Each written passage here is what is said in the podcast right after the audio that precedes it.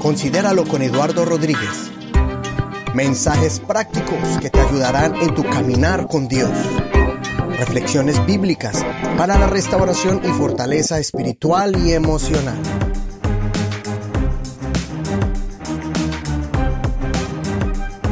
Continuando con nuestro tema de la semana pasada, pasando por el fuego, el propósito de las pruebas. Recuerdan que empecé el programa contándoles una anécdota cuando estaba pequeño que fue a visitar a un amigo que sus padres tenían joyería. Bueno, no me quedé con la duda y quería aprender más sobre esto, el proceso de la joyería y llamé precisamente a mi amigo, ya está grande, ya se casó, tiene sus hijas y ahora él tiene su propia joyería. Siguió con este hermoso arte de la orfebrería o la joyería y le hice las preguntas y él me comentó cómo era en detalle el proceso de la purificación del oro. Mi amigo Yesid me dijo, cuando purificamos el oro, por ejemplo, de 18 quilates, para volverlo o convertirlo a 24 quilates, eso significa que es más puro. Y por decir, 18 quilates significa 75% de pureza. Y cuando usted habla de un oro de 24 quilates, significa que es 100% oro.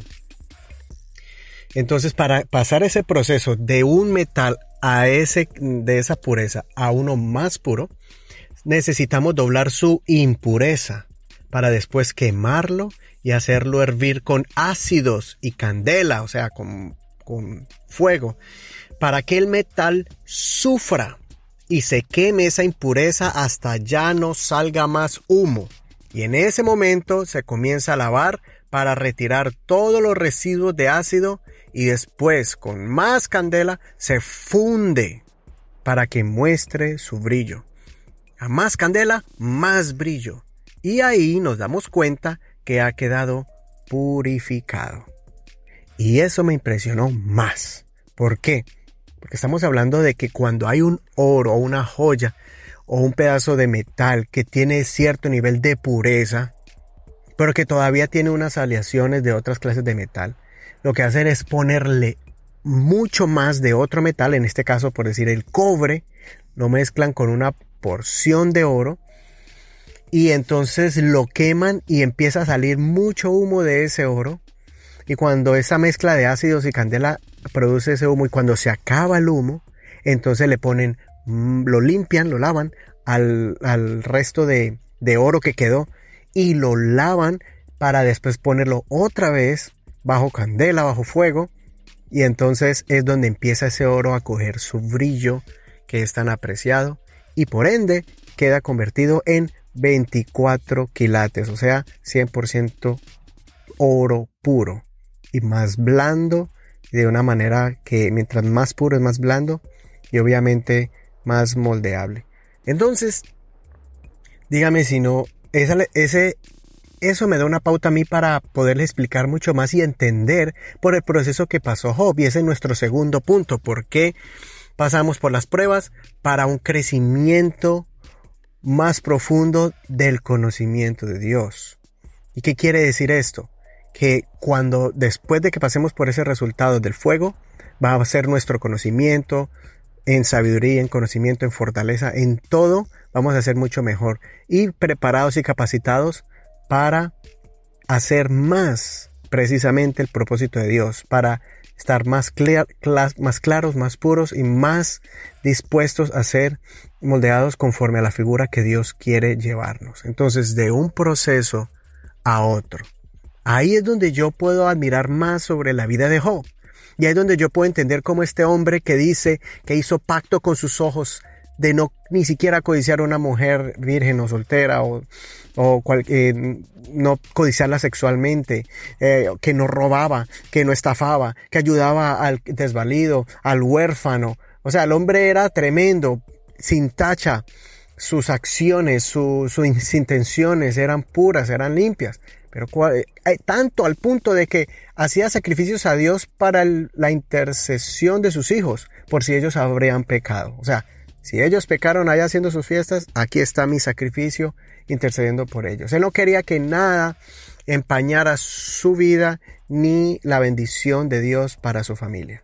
Sin embargo, Dios permite pasarlo por un proceso muy doloroso, donde él sufrió Y por eso mi amigo me impresiona que me dice, hay que pasar el oro para que sufra por medio de ácidos y fuego. Porque de esa manera es que vemos que empieza a salir humo en las impurezas. Y uno puede decir, pero ya tenía, ya, ya, Job estaba bien a comparación de otros, y es lo que él decía. Él decía, yo, yo, ¿qué he hecho, Dios mío? Entonces sus amigos vinieron a consolarlo porque lo dejó la esposa, perdió los hijos de manera trágica, perdió todas sus finanzas, su economía, hasta su salud. Y es donde sus amigos vienen a consolarlo, pero esa consolación era para decirle, bueno, díganos qué fue lo que hizo, confiese. Y él decía, no, yo no he hecho nada. Y eso es lo que quiero saber, que Dios me diga. Y él dijo, no seas orgulloso. Lo tildaron de orgulloso, de altivo, de falso, de mentiroso, de, hipócrita. Confiese, confiese, le decían. Pero Job decía, pues, ¿qué quiere que confiese si no sé? Es lo que quiero mirar a Dios para que me diga. Entonces la historia de Job termina en que Dios se le, le, aparece a Job, hablan cara a cara y Job aprende de que con todo y eso, Dios es soberano. Que Dios es un Dios soberano. Que Él hace las cosas, que no tiene que darle explicación a nadie. Y tuvo una charla con Job donde Job quedó sorprendido de la grandeza de Dios. Al punto que dijo, Señor, me arrepiento por simplemente por haber dudado de tus planes, por haber puesto en tela de juicio tus, tus decisiones. Y Señor, me arrepiento y ahora lo que conozco de ti es mucho más de lo que conocía antes. En esa época donde tenía abundancia, donde estaba bendecido porque eh, me comportaba como una persona justa y todo, ni aún allí, ni aún en esos momentos, era tan grande lo que ahora conozco de ti después de haber pasado por todos estos sufrimientos. Entonces Dios le dice a Job, ore por sus amigos porque ellos sí fueron los que pecaron. Job oró por ellos, intercedió por ellos. Y Dios escuchó la oración y en ese mismo instante se abrieron las ventanas de los cielos para que Job recibiera multiplicado todo lo que tenía antes. Si antes tenía mil vacas, Dios le dio dos mil. Si antes tenía tres mil camellos, Dios le dio seis mil. Todo se lo duplicó y hasta puedo decir triplicado, multiplicado y le devolvió, le regaló hijos, le regaló hijas, Dios le dio esa bendición.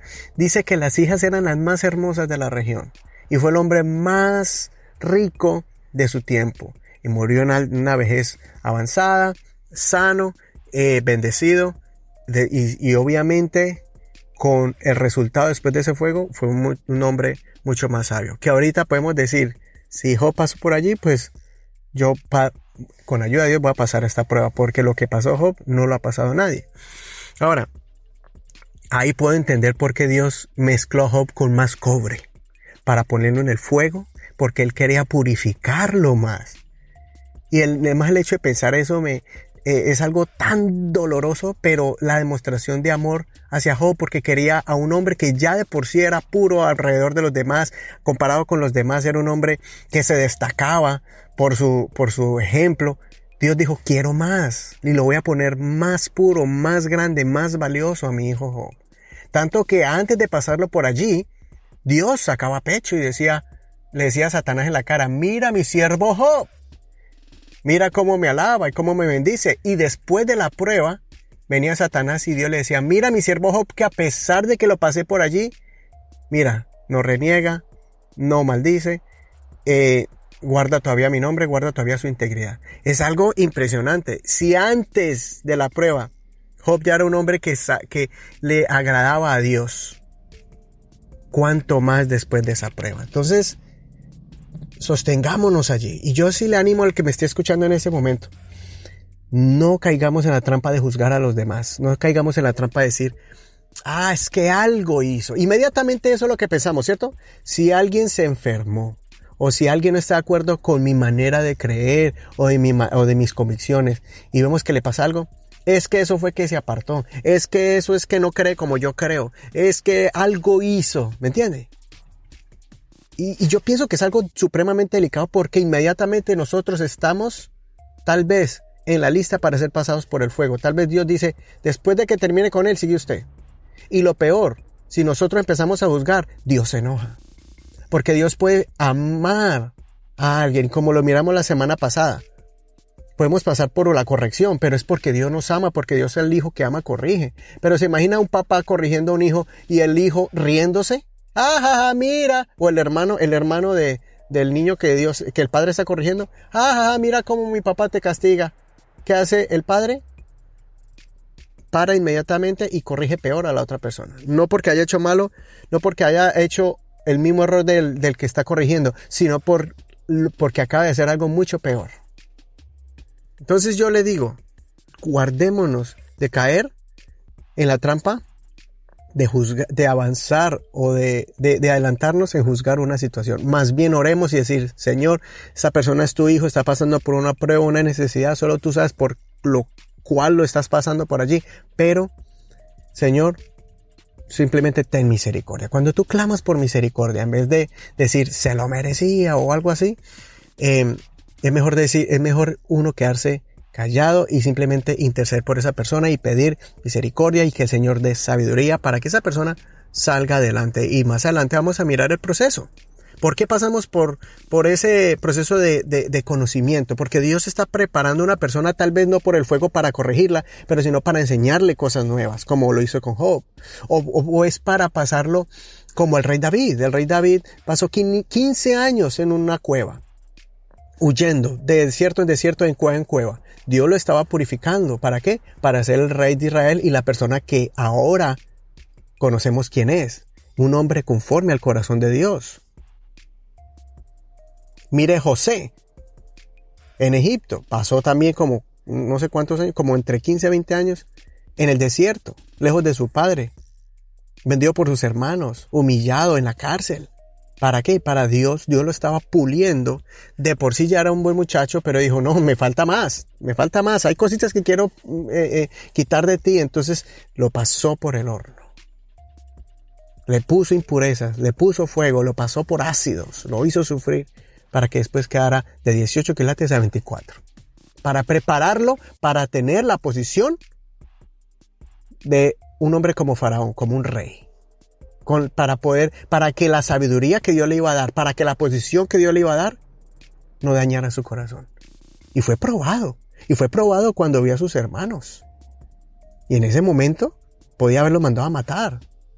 Pero, pero Dios ya había preparado su corazón para que lo usara ese instante y Dios glorificarse en la vida de José y salvar a sus amigos, a sus hermanos y a su padre y a sus descendencia de que se murieran de hambre es necesario pasar por el fuego. Duele, duele. Pero si Dios lo permite es porque quiere aumentar tus quilates, vamos a decirlo así. Gracias a mi amigo Yesid por su, por compartirme esta y por enseñarme sobre este proceso. Otra de las razones por la cual Dios nos pasa por el fuego y, y permite que pasemos por pruebas es porque lo usa como lupa para mirar la calidad de la fe que tenemos nosotros. Esa purificación Dios lo usa para evaluar, ¿sí? Llamémoslo así, como una lupa para examinar nuestra fe. Entonces ya está claro desde lo que el apóstol Pedro nos enseñó en Primera de Pedro capítulo 1, que nuestra fe tiene que ser probada, recuerda, que es mucho más valiosa que el oro, pero tiene que igual igualmente ser pasada por fuego para que sea después hallada en honra y alabanza cuando venga el Señor Jesucristo. Ahora, pero aquí vale mostrar un verso donde nos muestra que Dios quiere saber realmente qué hay en el corazón, porque el corazón es como un cofre, ahí hay cosas buenas y hay cosas malas, pero Dios quiere ver qué tanto tenemos de Él allí en nuestro corazón. Esa fe que profesamos con nuestra boca, Él quiere ver si que lo que dice la boca es lo que hay en el corazón que si realmente estamos viviendo una experiencia eh, o una entrega a Él genuina, que si nuestra fe es sincera en este caminar que llevamos con el Señor. Recuerda lo que el Señor quería ver en Israel cuando estaba pasándolo por el desierto. Deuteronomio capítulo 8, verso 15. En ah, del, 8, del, del verso 15 al 17, dice así, le dijo Dios, eh, en este caso era Moisés hablándole al, al pueblo de Israel, que te hizo, hablando de Dios, que te hizo caminar por un desierto grande y espantoso, lleno de serpientes ardientes y de escorpiones y de sed, donde no había agua. Y él te sacó agua de la roca del pedernal, que te sustentó con maná en el desierto, comida que tus padres no habían conocido. Y escuché esta frase, afligiéndote y probándote para a la postre hacerte bien, para que al final de ese proceso hacerte bien. Y digas en tu corazón, mira el resultado después de ser afligido y probado. No solamente Dios lo va a bendecir al final, sino que en el 17 dice, y digas en tu corazón, mi poder y la fuerza de mi mano me han traído esta riqueza. O sea, lo que Dios quería es que después al final no dijeras, oh, es que por mi poder y por mi fuerza, por mi inteligencia, por mi sabiduría, por mi sagacidad, oh, todo esto lo he obtenido. Dios quería preparar al pueblo para que cuando llegara a la tierra prometida no dijeran, oh, por nuestra espada es que somos un ejército valiente. No, sino que Él los pasó por la aflicción, los probó para que al final bendecirlos y el pueblo dijera, por el Señor y solamente por Él estamos en pie, estamos firmes y nos ha entregado en nuestras manos a nuestros enemigos. Nos ha entregado la tierra prometida y somos bendecidos porque lo tenemos a Él. Entonces, esa es otra razón. Dios nos pasa por las pruebas, nos aflige, nos prueba para al final bendecirnos y que el resultado sea un corazón humilde, que podamos decir solamente por el Señor estamos en pie. Así como Israel pasó por pruebas de peligros, o sea, en ese mismo capítulo dice que los pasó por serpientes y escorpiones. Le todo el capítulo. Lo invito en, Deuteronomio 8. Dice que eh, en el, en el verso 15 es bien claro donde dice los pasó por serpientes venenosas y escorpiones. Después eh, los pasó por fatigas, o sea, con, por medio de, sufrieron hambre, sufrieron sed. Y usted puede leer todo Éxodo y Levíticos y Número y Deuteronomio. Usted puede leer todas esas historias donde podemos mirar que Dios los pasó por la, los hizo aguantar, eh, los hizo sufrir la sed para después darle el agua los hizo pasar por hambre para después proveerle la comida.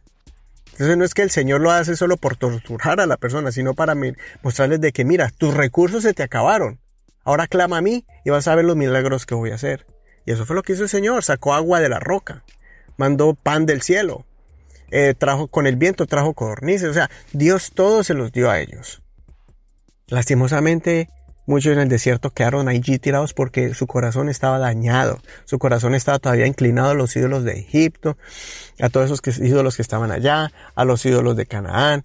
Entonces, Dios dice, bueno, muchos quedaron en el desierto, pero los que creyeron en Él, los que fueron purificados por el fuego, entendieron que era solamente por la mano de Dios, que 100% debían de depender de Dios.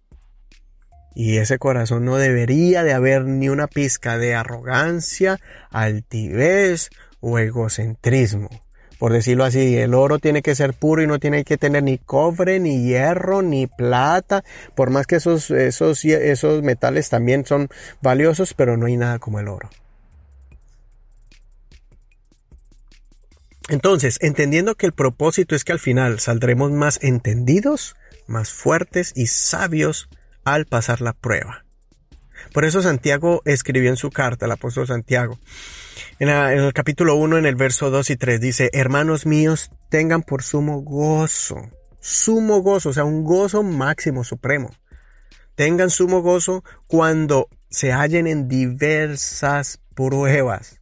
Ahí, con esta explicación y esta ilustración que les he dado, pienso que este verso tiene más sentido. Dice, Gócense cuando estén pasando por diversas pruebas, sabiendo que la prueba de vuestra fe produce paciencia.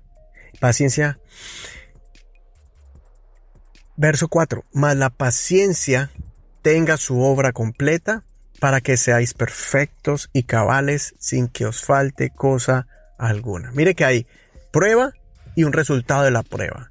Hay sufrimiento y hay recompensa.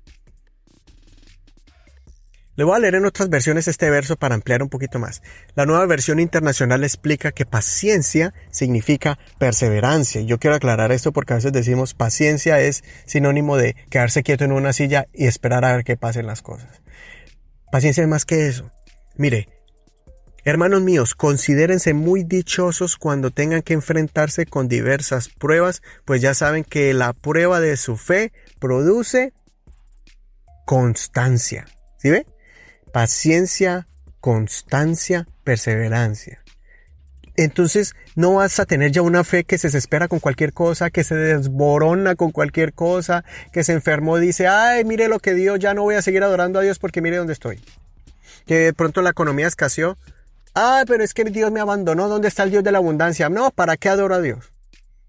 Y así puedo ponerles otros ejemplos donde pueden haber circunstancias que nos llegan y entonces nuestra fe es tan débil que no aguanta. Y empezamos a, renegar, empezamos a abandonar, ya, ya, no quiero ir a la iglesia, ya no quiero orar, ya no quiero leer la Biblia. Y hay momentos donde vamos a pasar allí, obvio. Esas son las pruebas, donde nuestra fe es amaqueada, nuestra fe es removida. Pero a medida que pasamos por pruebas, nuestra fe se va haciendo más fuerte, más pura, sin que esas impurezas nos dañen, sin que esas impurezas nos quiten el valor de nuestra fe. Entonces, uno el resultado cuál es? Constancia, perseverancia. Fíjese que, eh, imagínese usted como un joyero ver cómo por medio de los ácidos y por medio del fuego se va deshaciendo otras clases de metales, pero el oro queda. Eso es impresionante.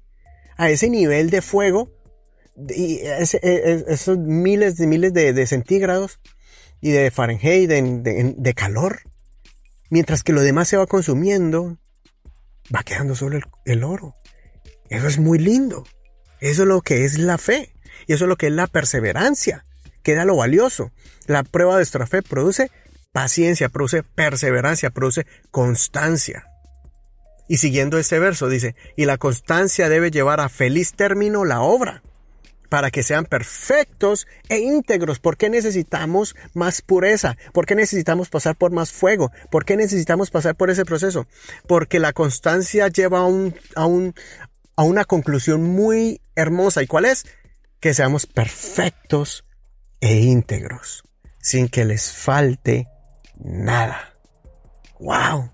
O sea que somos completos cuando tengamos esas virtudes de perfección de integridad. Y eso viene por medio de las pruebas. La versión Dios habla hoy interpreta que perseverar significa soportar con fortaleza las aflicciones y que esa fortaleza debe llevarnos a la madurez. Santiago 1 del 2 al 4. Hermanos míos, ustedes deben tenerse por muy dichosos cuando se vean sometidos a pruebas de toda clase, pues ya saben que cuando su fe es puesta a prueba, ustedes aprenden a soportar con fortaleza el sufrimiento. Ustedes aprenden a soportar con fortaleza el sufrimiento. Ahí es donde aprendemos. Qué increíble esa frase. Ustedes aprenden a soportar con fortaleza el sufrimiento. Pero procuren que esa fortaleza los lleve a la perfección, a la madurez plena, sin que les falte nada. Y eso me recuerda mucho, en este tercer punto es, el momento en cuando Abraham, Dios lo probó en la, en la prueba máxima en la que él era como el examen final de su trayectoria en aprender a caminar por la fe en el Señor. Recuerde que Abraham es llamado el padre de la fe. ¿Por qué? Porque su última prueba fue la máxima, cuando Dios le dijo, sacrifícame a tu hijo al que amas, porque él tenía dos, uno que tuvo primero con la esclava y ahora el que tuvo con su esposa. Y le dijo, al que amas, o sea, era Isaac. Y Abraham se levantó temprano, fue al monte a sacrificar, llevó la leña, y cuando ya puso al hijo allí, y eso que el hijo dijo, ¿dónde está el animal, padre? Para la leña. Aquí está la leña y para el sacrificio, ¿dónde está? Y él dijo, Dios proveerá. Y al final Dios, Abraham obedeció y cuando lo puso en la leña, la voz de Dios dijo, no, no, detente Abraham, no extiendas tu mano sobre el muchacho, ni le hagas nada porque ya conozco que temes a Dios, ¿sí ve? Ya conozco que temes a Dios por cuanto no me rehusaste tu hijo, tu único. Entonces la máxima prueba era dolor, sufrimiento. No crea que Abraham lo hizo sin corazón, sin sentimientos. No, créame que eso le dolía a Abraham, pero estaba entre la obediencia y lo que Dios iba a hacer. ¿Por qué? Porque Abraham sabía que e, sobre ese hijo había una promesa. Y Abraham sabía que aún Dios se lo podía entregar de las cenizas. Eso es lo que dice más adelante en Hebreos. Esa era la fe de Abraham, no, era un, no era un impulso loco, era porque él decía, bueno, así de la muerte Dios me lo va a devolver porque en este hijo está la promesa. Dios dijo que en Isaac me daría ascendencia. pero tenía que hacer ese acto de fe. No sabía cómo Dios lo iba a arreglar, no sabía cómo Dios lo iba a resolver, aun si era necesario que la ceniza se lo sacara.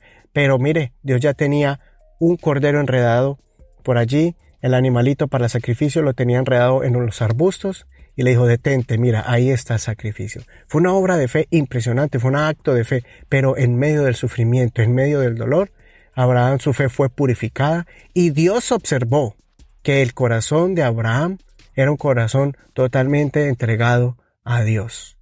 ¿Sí ve? Por medio de la prueba, por medio del sufrimiento, por medio de la aflicción, Dios lo usa como una lupa para mirar nuestro corazón.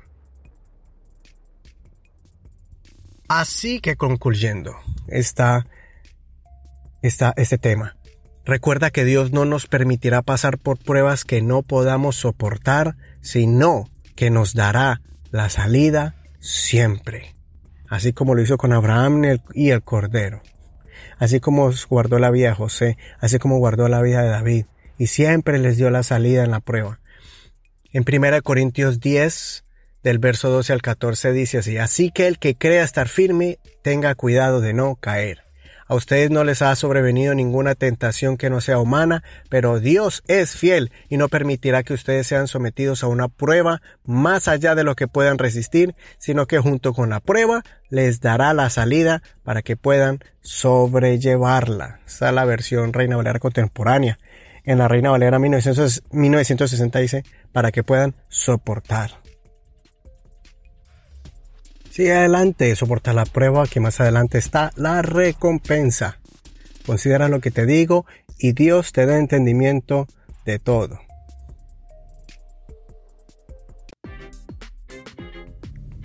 Ya concluyendo este episodio, vamos a escuchar la canción de la semana. Pero antes de escuchar la canción de la semana que te va a inyectar fe y te va a inyectar alegría para pasar las pruebas, antes de esta hermosa canción, quiero agradecerle a todos aquellos que nos han, compartido sus comentarios, sus pensamientos, sus agradecimientos de cómo estos temas les ha ayudado en ese crecimiento y en la fortaleza de su relación con Dios y, y, que han modificado muchos hábitos, que han transformado sus relaciones con sus seres queridos, con su familia. Y todo eso nos ayuda a seguir esforzándonos para preparar estos programas.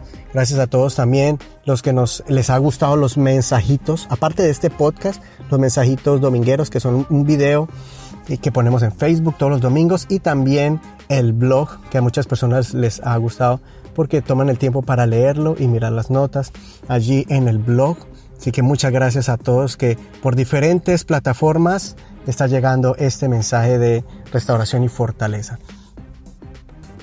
Recuerda que este programa no solamente lo puedes escuchar por medio de en el eh, online en el computador, sino también lo puedes escuchar en las diferentes plataformas para que lo lleves en tu teléfono móvil, en Spotify, que está muy conocida esta plataforma de música, ya puedes escuchar podcast, también en la en la aplicación nativa del iPhone, que es el Apple Podcast, también en la, en la aplicación de Google, que es Google Play, y en diferentes otras más, como por ejemplo Spreaker.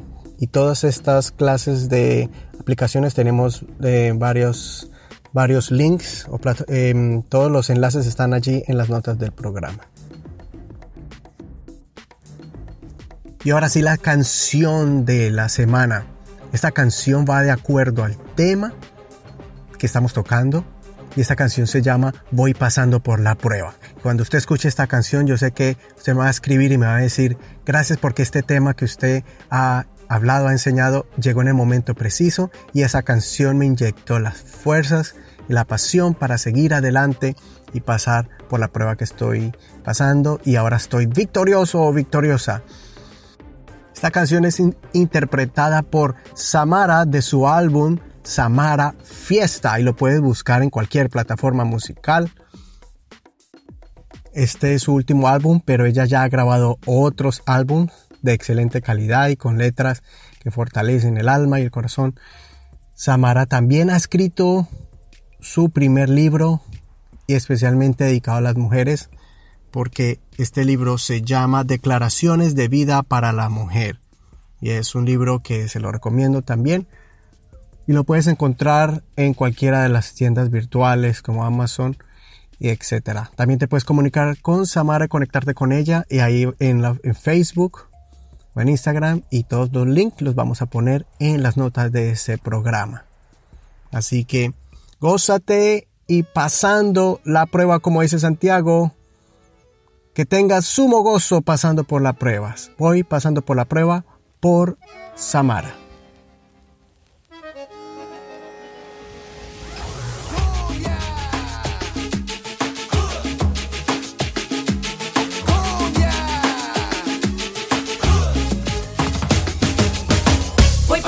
la prueba dando gloria a Dios, gloria a Dios, gloria a Dios.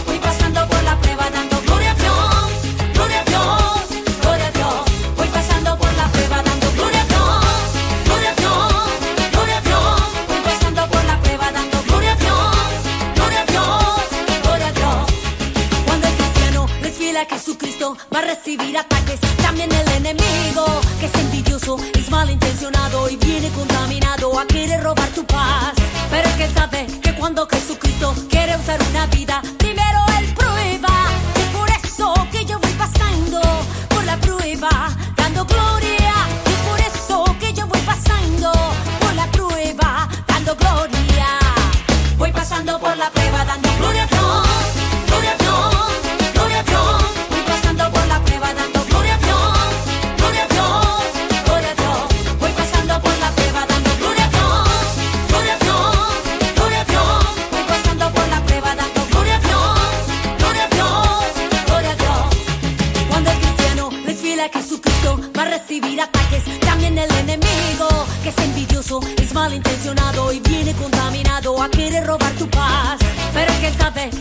que cuando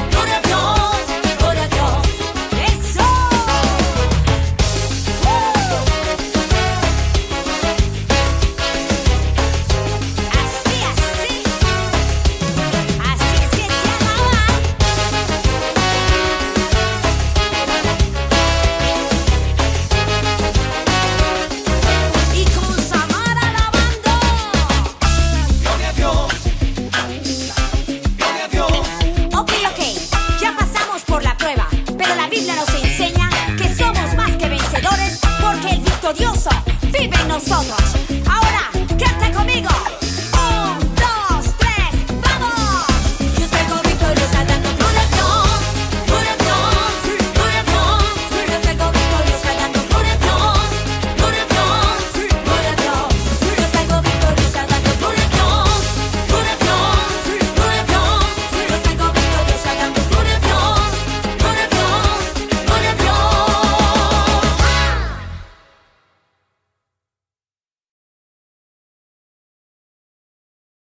Suscríbete a este podcast en tu plataforma preferida y no te pierdas de ningún episodio. Si tienes una cuenta en iTunes, por favor, deja un comentario y también cinco estrellas para que otras personas puedan conocer este programa.